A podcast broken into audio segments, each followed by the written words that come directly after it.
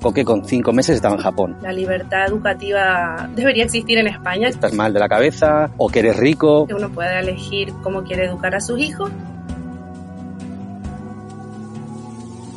Y el episodio de hoy está patrocinado por AnyDesk, que es una solución de escritorio remoto, que esto significa que puedes acceder a cualquier dispositivo, por ejemplo el PC de tu casa, desde cualquier lugar y trabajar como si estuvieras sentado frente a él. Lo único que necesitas es una conexión a Internet, incluso una conexión a Internet baja es suficiente. Con el acceso desatendido puedes acceder a otro dispositivo sin necesidad de permiso de otro dispositivo del otro lado, accede fácilmente con una sola contraseña. Y además AnyDesk es ligero, solo hay que descargar el archivo que son 3,8 megas. Tenéis el enlace en la descripción del episodio.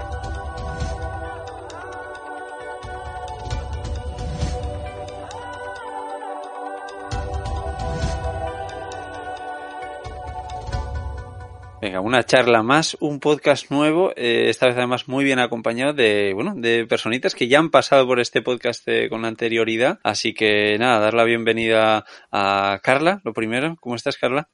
Hola, pues estoy muy bien, muy bien. Estoy recién llegada a Tenerife y encantada de estar aquí. Qué bien. Bueno, si quieres cuéntanos para que los que no te conozcan no hayan escuchado tampoco el, podcast que, grabamos hace un tiempo, que estabais en México además, la última vez que grabamos, si no recuerdo mal. Sí, estábamos en México. Cuéntanos un poquito de, ti, de tu familia y qué planes tenéis. Bueno, pues yo soy Carla y pertenezco a una familia de cuatro junto con David, Roberto y Greta que tienen ahora siete y nueve años y vivimos pues en movimiento desde hace cuatro años y vamos en furgoneta, todo empezó que todo era en furgoneta, luego hemos ido cambiando y a veces vamos en furgo y a veces no, pero sí, la furgo es nuestra casa. ahora estamos en Tenerife que acabamos de llegar y no, a lo mejor no os lo creéis, pero estoy dentro de la furgoneta que está completamente vacía. La hemos vaciado y la estamos re, ¿cómo se llama? Reformando, mejorando. Y este es mi estudio hoy. Y ese es el trabajo para el verano, reformar la furgo para volver a salir. Qué bueno, qué bueno. Buen trabajo. Además, me imagino que, claro, también los niños, según van creciendo y según va pasando el tiempo, pues habrá que adaptar también el vehículo a ellos, ¿no? Pero bueno, si quieres, eh, Rubén, cuéntanos muy buenas. También eh, habéis pasado por aquí por el podcast. También tenéis un podcast desde hace mucho tiempo que, que funciona muy bien, que me gusta mucho. Cuéntanos, haznos una pequeña introducción de ti y de tu familia. Hola, ¿qué tal? Bueno, pues eh, yo viajo con Lucy, Lucy viaja conmigo y los dos con nuestros hijos, con Coque y Tindaya. Coque tiene ahora mismo cinco años y medio y Tindaya tiene ocho meses. Y aunque Lucy y yo empezamos con mochila hace diez años, pues llevamos como dos años o tres con la furgo para acá y para allá. Eh, aunque tenemos base en Fuerteventura y ahora mismo estamos en Noruega. El año pasado fuimos hasta Eslovenia con la furgo y ahora mismo estamos en Noruega. Yo no estoy dentro de la furgo, como Carla, que sí que debería estar porque era el pacto, pero lo que tiene viajar en familia es eso, que los, los planes estallan en el momento más inesperado. Entonces, ellos están en la furgo, yo estoy sentado en el suelo de un parking de servicios, viendo como unos alemanes vacían el poti a unos 50 metros de mí. Esa es mi visión ahora mismo, que lo sepáis. Bastante bueno. Es que cuando menos te lo esperas, te echan de la furgo, ¿eh? Cuando menos te lo esperas. Esto es así. Imposible, da igual los planes que hagas, que nada. Esto ya, ya contaba yo con que digo, esto mañana va a haber que improvisar, efectivamente. Sí, sí. A mí además mucha gente me dice, no, claro, eh, una de las peores cosas de viajar en furgoneta es que no puedes planear las cosas, que no puedes tener una rutina. Yo siempre digo, jo, pues para mí es más o menos fácil tener una rutina. Pero luego me encuentro con gente como vosotros, con familias, que vosotros podéis llevar una rutina de viaje o no. Tú es que tú negocias contigo mismo. Claro, tú te llevas a, tú te llevas bien, tienes que llevar bien sí o sí, no te queda otra. Nosotros con los pequeñajos, vamos, es, es imposible hacer un plan. Tú, pues, pero hace tiempo ya que lo dejamos, incluso cuando dejábamos con coque con mochila al principio, los primeros dos años, eh, nos dimos cuenta de que no, esto de la agenda de vamos a ver esto, vamos a ver lo otro, pues no, mira, acabas saliendo de donde estés a las once y media de la mañana, doce, con suerte a veces nosotros, y ya un plan por día, ya está. Y seguimos en esas, ¿eh? Qué bueno. Y para vosotros, Carla, podéis hacer rutinas. Bueno, también creo que no nos has dicho cuántos años tienen tus hijos, porque al ser más mayores también será un poquito más fácil, ¿no? Sí, sí lo he dicho. Greta tiene nueve, eh, perdón, Greta siete y Roberto nueve. Pero bueno, cuando salimos eso tenían tres y cinco y eran, todavía era, Greta era más, un poco más bebé y era más, no sé, todo más intenso, digamos. lo que estará viviendo Rubén y Lucy ahora. sí. Sí, sí, entonces rutina en cuanto a lo que es planificar viajes, eh, ahora hemos ido mejorando. Al principio era cero, porque salíamos también un poco al principio de un viaje que vas a comerte el mundo y es todo es posible y todo vale. y ahora sí que hemos ido pues haciendo planes, proponiendo, pero sí que es verdad que mm, si no sale, o sea, estamos súper no nos enfadamos. Sabemos que, un porcentaje muy alto es que el plan que has hecho no sea como tú has pensado. Puede o no hacerse de ninguna manera o ser modificado.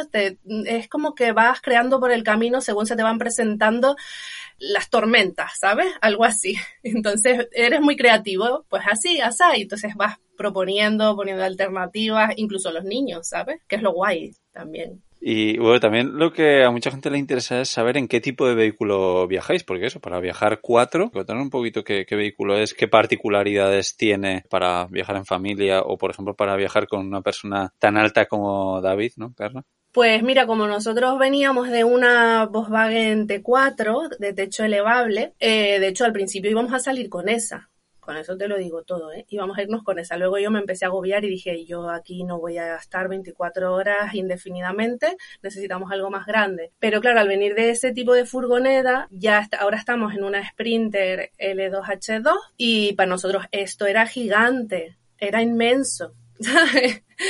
Ahora ya vemos que, que, bueno, es justito, es justito, pero la verdad es que a veces soñamos con tener una más grande para poder, sobre todo con los niños ahora mirando hacia la adolescencia, para que tengan sus espacios y tal, es que este tamaño es ideal, ideal porque aparcamos en cualquier sitio dentro de una ciudad y eso, no sé, nos gusta. David cabe de pie, pero un poquito mirando hacia abajo.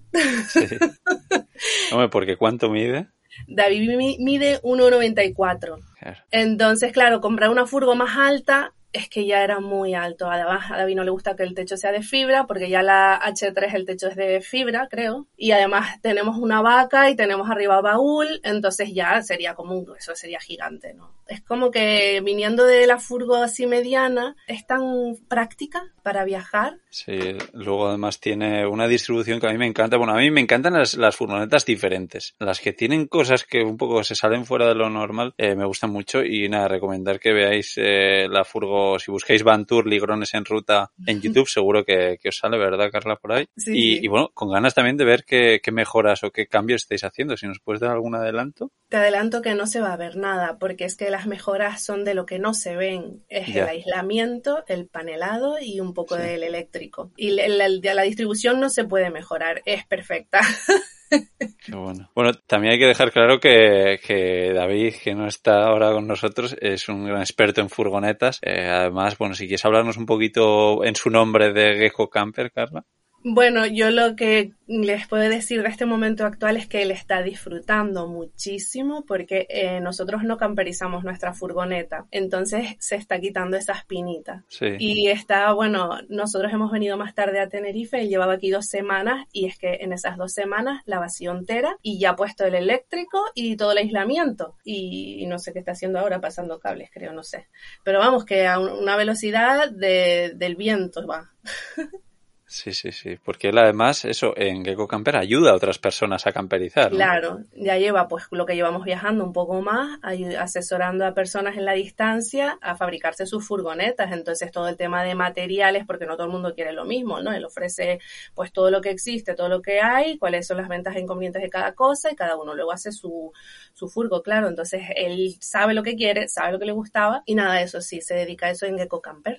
Sí, que bueno, bueno, dejaremos enlace a Gecko Camper en las notas del programa, programa porque cualquier persona que esté pensando en camperizar, pues eh, David le puede echar un cable ahí eh, y no solo con eso, sino también pues con problemas mecánicos o con un montón de cosas. Echar un vistazo porque es un proyecto además que, me encanta. Eso es. Bueno, Rubén, y cuéntanos porque vuestra furgoneta es bastante diferente, ¿no? A, la que tiene la familia de Carla y David. Yo voy a decir, David no solo eh, te ayuda a camperizar, es como tener un mecánico en el bolsillo, o sea, a, a, mí me ha sacado ya de dos o tres, porque le dice, David, me pasa esto, y el tío te, le manda una foto, un vídeo, sé que esto va a ser no sé qué, pone aquí el tester, y yo no sabía ni lo que era un tester hasta hace un año, ¿sabes? O sea, yo soy nulo, porque a mí me gusta viajar, pero soy nulo para el mundo de la mecánica, nunca he cambiado una rueda, mmm, vamos, soy un desastre, o sea, de esto de los voltios, los cero, o sea, cero, y, y cada vez que me, que me pasa alguna cosilla, pues él, me, me echa un cable. O sea, que no hace falta que quieras camperizar, con que tengas una furgo por muy ya hecha que esté de fábrica, es, genial. Y nosotros, pues eso, siguiendo esa política de no tenemos ni idea, lo último que se me hubiese pasado por la cabeza era comprar una furgo y camperizar nosotros. O sea, eso hubiese sido motivo de divorcio total. O sea, Luz y yo, imposible jamás, no, no, nada. Entonces, eh, teníamos el ojo a una Hobby 600 que nos fascina, del año 86, y nos parecía un modelo maravilloso, precioso buscarlo, es muy bonito en azul, celeste, mm, me encanta, pero con los niños y tal, y mucha montaña que queríamos hacer en su principio, porque me, no, que solo 60 caballos y tal. Dijimos, madre mía, esto de la furgo es peor que, que yo que sé. Y nos compramos una hecha, ¿eh? de fábrica, con sus 140 caballos, con su boiler potente. Es una Fiat Ducato esta, es una Sunlight de estas, y tiene sus dos literas atrás, su bañito, es alta, y chao. Con ella nos podemos meter en todos lados, y no, la verdad es que no, no queremos más. O sea, no, nos encantaría poder ir con una de estas que quedan bien en las fotos, pero que va. O sea, imposible. Y nada, ya está, es una muy normalita, nada vistosa, es negra, eso sí, mira, porque nos gustaba que fuese negra. Y, listo, no tiene cero, cero de especial.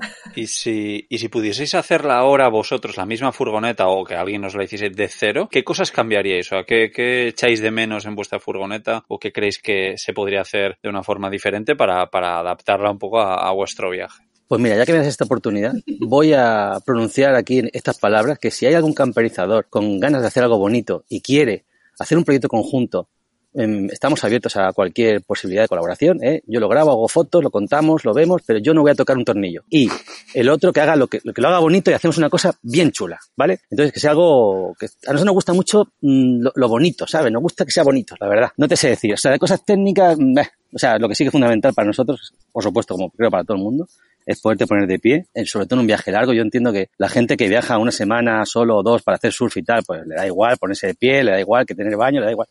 No sé, yo mm, con niños sí que creo que lo de tener baño también viene bien eh, y, ponerse de pie. Y, lo de tener las literas fijas a nosotros también nos da la vida, porque no tener que estar cambiando la furgo todo el rato, de montamos salón, montamos camas, también es genial para que la pequeña se eche una siesta o en cualquier momento que te pillas y desprevenido, también yo creo que eso es lo más importante ahora mismo. O sea que es más una cosa práctica eh, a ese nivel que si tiene un, de hecho yo, vamos, yo no sé la nuestra, que si es H2, S3, agua, tocado, ni idea, o sea, cero, no sé, sabes, que no sé, o sea, es nuestra furgo, Arminda la llamamos en honor a mi abuela y ya está. O sea, es que no te puedo decir mucho más más. Ese es triste, ¿eh? lo nuestro con la furgo. Pero es que está, mm, es el viaje más en general. Y lo que es que es verdad que viajar en furgo es una forma de hacerlo brutal. Nada nuevo que tú no hayas dicho en los podcasts antes. Y bueno, esa era la idea. Desde que probamos en Australia hace seis años nos encantó. Luego en Islandia también dijimos, hay que comprarse una.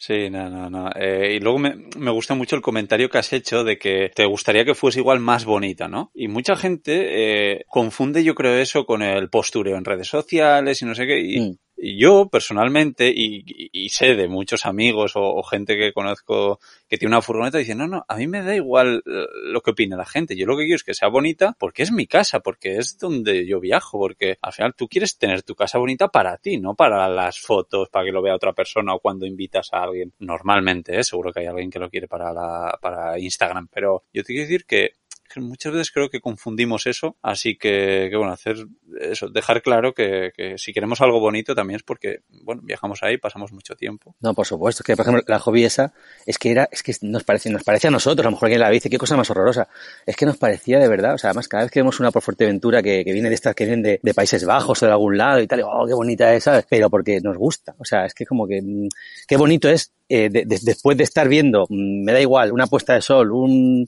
un glaciar, una ciudad, llegar a tu, a tu furgo, a tu casa y decir, oye, qué bien, ¿sabes? Ya está, ¿sabes? Y no hay nadie más allí en ese momento, ¿sabes? Tú solo, más que suficiente, vaya. Sí, sí, sí, no, no, tal cual. Y oye, habrá mucha gente también que, que se esté preguntando, bueno, oye, y, y, para estas familias, ¿cómo fue el empezar a viajar en furgoneta? Porque eh, en familia, porque me imagino que cuando dijisteis eh, a vuestra familia, a vuestros amigos, oye, no, nos vamos a hacer un viaje larguísimo con dos niños pequeños eh, en una furgoneta. Y claro, pues la gente que está en el mundillo más o menos lo puede entender, pero la gente que no, Carla, si quieres empezar tú, ¿qué, pensaban a tu alrededor cuando empezasteis a vivir y a viajar de esta forma?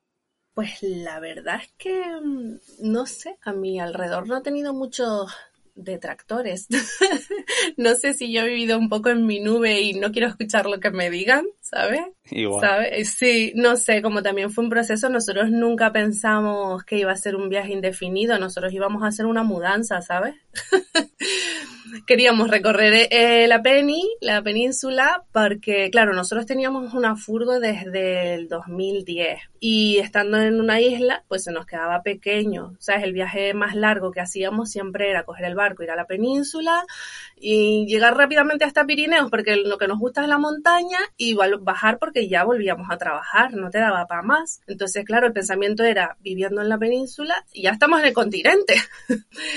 y luego mezclado con el tema educativo, pues era buscar una escuela mm, así alternativa de educación libre y quedarnos por ahí cerca. Pero claro, una vez abres una puerta, pues ves otro paisaje, ¿no? Y entonces era, bueno, y si antes de buscar un sitio salimos de España.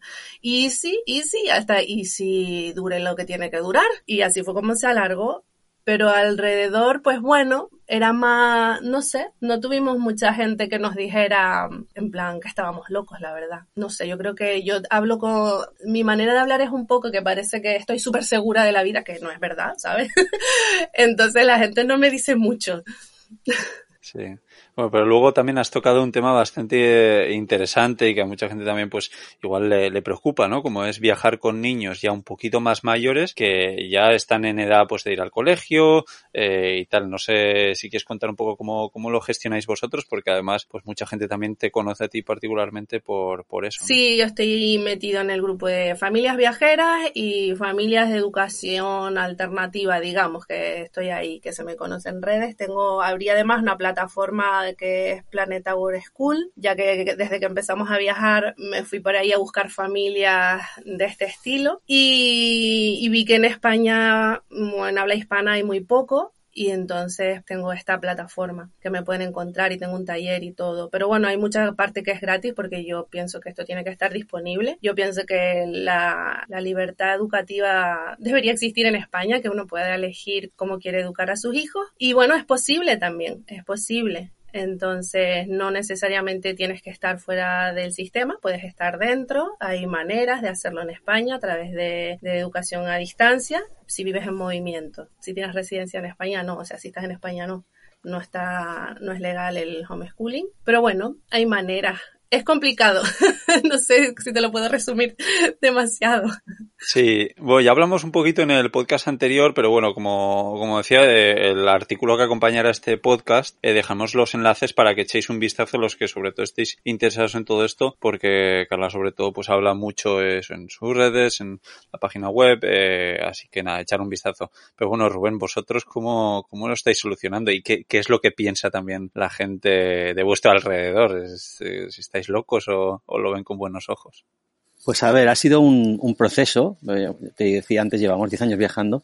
El primer viaje que hicimos Luz y yo fue de un año. Ya las familias yo creo que empezaron a... Bueno, pensaban que íbamos y volvíamos y ya está, pero luego no. Hicimos otro viaje de, de 10 meses, entonces ya se dieron cuenta que la cosa iba en serio. Y cuando nació Coque estuvimos casi dos años con él yendo para para otro. Todo con mochila, ¿no? Eh, entonces, en, ese, en esa fase, los abuelos se vinieron con nosotros un par de veces, pues a Colombia, a Sudáfrica, a Chile, y vieron lo que es viajar con niños, ¿no? lo entendieron y además que no era tan peligroso, que era fácil y lo que mucho que aprendían los niños, ¿no? Coque con cinco meses estaba en Japón y a Tindaya la hemos sacado de España también con, con cinco meses en este viaje de no sé cuántos kilómetros vamos a hacer, que vamos a estar siete meses, ocho meses por aquí por Europa.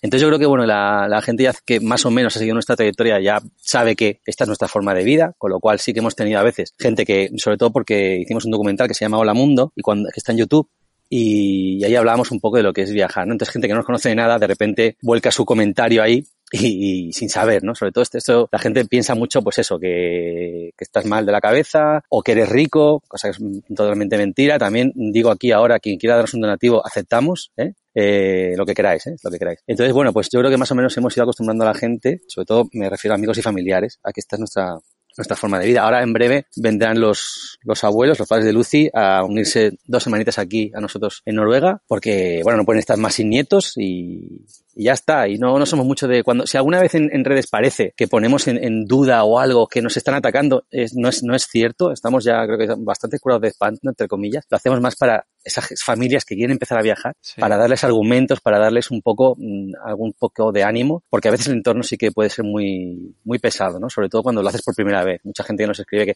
es que antes viajábamos, pero desde que tenemos niños ya no, pero hemos visto el documental, no sé qué, y nos animamos, queremos hacerlo y tal. Y entonces sí que, bueno, por ahí es más ya nuestra, nuestra sensación es querer o poder, si, si podemos, ayudar y ser útiles de vez en cuando. Pero no, no, no, no creo yo que haya sido una cosa ya muy, muy, muy grave para nosotros, la verdad. También has, tocado el tema del documental, la verdad es que es un documental eh, espectacular que a mí me encanta, yo he hablado de ese documental muchas veces y no solo de Hola Mundo, sino también de un corto documental que tenéis, dividido en dos partes que se llama El Eterno, el Síndrome del Eterno Viajero, si no me equivoco, mm, parte 1 y parte 2, eh, son brutales, así que también lo dejaremos por ahí por las notas del programa porque de verdad yo eh, los he visto unas cuantas veces porque me, me, me encantan, pero bueno, nos estabas contando un poco de qué es lo que piensan un poco en en, general de vuestros viajes. Y con el tema de la educación, porque Coque ya tiene una edad pues que ya se está haciendo más mayor y, cómo enfocáis el tema de la educación para, para Coque, para Zindaya en un futuro, ¿cómo lo veis? Pues bueno, estamos muy alineados también con, con Carla y con David en esto. Y Coque tiene ahora mismo todavía cinco años y medio. Y la verdad es que yo cuando ya nos empezaron a preguntar hace ya un año así, que qué hacemos con la educación de Coque. Sí. Yo más o menos a día de hoy siempre digo lo mismo. Digo, mira, habla cinco minutos con él. Cinco, solo cinco y te vas a dar cuenta de lo que el viaje le está dando a este niño. O sea, ten en cuenta que su vida es puro viaje, ha estado en un montón de países ya, no vamos a estar sacando aquí el número para no, que no parezca que esto es una competición, eso da igual, pero la cantidad de gente que se encuentra de diferentes lugares, mm, comidas, sitios que ha visto, mm, ayer fuimos a un, museo de ciencia, hoy vamos al museo de, nacional de aquí de, historia de, Bergen en Noruega, o sea, mm, se subió a un barco vikingo ayer, eh, estuvo por los fiordos, quiero decir, es una cosa constante ese aprendizaje, tan importante, tan increíble, que, que sí, que está bien, lo del colegio, claro que sí, pero a veces, bueno, a veces no, el sistema que tenemos ahora mismo en España es un poco un embudo, ¿no? Es un poquito, nosotros nos parece eso, ¿no? Que es un poco embudo. Y a veces es más, atiende más a la necesidad de los padres que tenemos que estar trabajando un horario muy largo que a la necesidad realmente de los, de los niños, que podrían aprender mucho más del juego de la naturaleza estando fuera y tal, pero claro, es que no es tan fácil que un niño esté viviendo de viaje y que pueda estar con sus padres, que nosotros estamos todo el día hablando con él y enseñándole cosas. Mucha gente decía, pero ¿cómo habla tan pronto? Porque con un año y medio, dos años ya hablaba y habla como un, como un viejo, porque estamos todo el día hablando con él, porque no es lo mismo que en un jardín de infancia o en un colegio una profesora o un profesor tenga 25 niños, no le va a hacer el mismo caso que dos, dos adultos a un niño, es que no tiene nada que ver. Entonces, bueno, eh, es una balanza que es muy difícil de explicar si no se ha vivido, la verdad. No, no, güey, me ha, me ha encantado la, la, respuesta. Y bueno, también has tocado un poco el tema de que hay muchas eh, familias que os siguen, que igual quieren hacer lo mismo. Eh, no sé si queréis darnos algunos consejos desde el punto de vista, por ejemplo, también de la furgoneta, ¿no? Imaginaros que alguien se está construyendo una furgoneta para viajar con niños. ¿Qué creéis que sí o sí tiene que tener la furgoneta? ¿Qué creéis que igual se le da demasiada importancia y no? Eh, Rubén ya has tocado el tema del baño, pero bueno, Carla, si quieres darnos algún detalle que a ti te parezca súper imprescindible o, bueno, cualquier tipo de consejo que creáis que es interesante para alguien que quiera viajar con niños. Yo voy a repetir uno que dijo Rubén antes también, porque para mí fue un punto clave cuando decidimos cambiar de furgoneta para cuando íbamos a salir, ¿no? Y, es el tema de que, estén separadas la zona de salón de la zona de cama. Cuando los niños eran pequeñitos, porque es que cuando empezamos a pensarlo, pues a lo mejor tenían eso, dos y cuatro años, íbamos con la California y de repente llega esa hora bruja de la tarde y yo me encontraba sentada en el asiento del copiloto, ¿no? Que está girado con sujetando a los dos niños que estaban en ese momento, no sé, como histérico llorando, tengo sueño, ya no sé lo que tengo, y David montando las camas a toda prisa, que es el mismo salón, y las cosas de la cocina, sabes que en esa furgo van al lado, y era como, fue ahí cuando visualicé que dije, esto todos los días indefinidamente no puedo. Y entonces dije, necesito la zona de salón, que es como que se pueda quedar ahí y yo montar la cama atrás, porque las nuestras sí que se plegan, aunque tiene un sofá largo, ¿no? A que se podría ahí echar alguien esa que estén separadas, eso para mí fue fundamental, fue como el pensamiento. Y Rubén lo dijo antes y, y, yo apoyo esa parte. Y el resto, la verdad es que yo la recomendación que siempre hacemos nosotros es que si nunca has viajado en furgo, alquila una furgoneta y pruébalo, porque no sabes, cada uno es diferente. Nosotros hemos prescindido del baño y la ducha, sí que ahora me encantaría tenerla, pero aún así yo lo pongo todo en la balanza y digo, es que me gusta este tamaño de furgo, pero para otra gente es como imposible sin baño y sin mi ducha. O sea, eso lo tienes, la recomendación es que tienes que probar y alquilarte furgo de diferente, a ver en cuál te encuentras. Eso es lo que, lo que yo pienso que puede servirle a alguien. Sí, Además, eh, por ejemplo, si alguien va a Tenerife, eh, ¿hay alguna furgoneta que os suene que se pueda alquilar interesante? Pues nosotros teníamos, tenemos una que es una Ford Nugget de cinco plazas súper guapa que ahora mismo está en venta. Notificación de ¿Ah, sí? primera hora. Sí, hemos puesto el anuncio ayer y está en venta. Recomendado para gente de, de Canarias porque si no el tema de importación es un rollo. Ya nosotros la importamos aquí, así que... Sí, claro, yo decía esto sobre todo porque yo no sabía que estaba en venta, yo pensaba que todavía la seguíais alquilando eh, y además es una furgoneta que a mí me encanta, Sí. la, la Ford Nugget, eh, bueno, a mí es, es un modelo de furgoneta que siempre me ha gustado, tanto la antigua como la nueva y efectivamente yo creo igual que Carla que alquilar una furgoneta es algo increíble, o sea, no una, yo es que alquilaría tres diferentes, totalmente diferentes entre sí para poder ver, oye, qué es lo bueno de esta, qué es lo malo, oye, vale, esta tiene esto pero yo no lo uso, yo que sé, tiene un baño enorme pero yo lo utilizo como armario, entonces igual no tiene mucho sentido. Creo que es una idea buenísima. Y bueno, nada, que alguien si está por Buscando una furgoneta también o por las Canarias, que les contacten porque también, oye, si tienen esa furgoneta en venta, pues echarle un vistazo. Y mm, Rubén, ¿Tú qué tienes que decirnos? ¿Qué, ¿Qué, crees que sí o sí tiene que tener una furgoneta? ¿Qué crees que puede ser un buen consejo para alguien que dice, oye, quiero empezar a viajar con mis niños en furgoneta?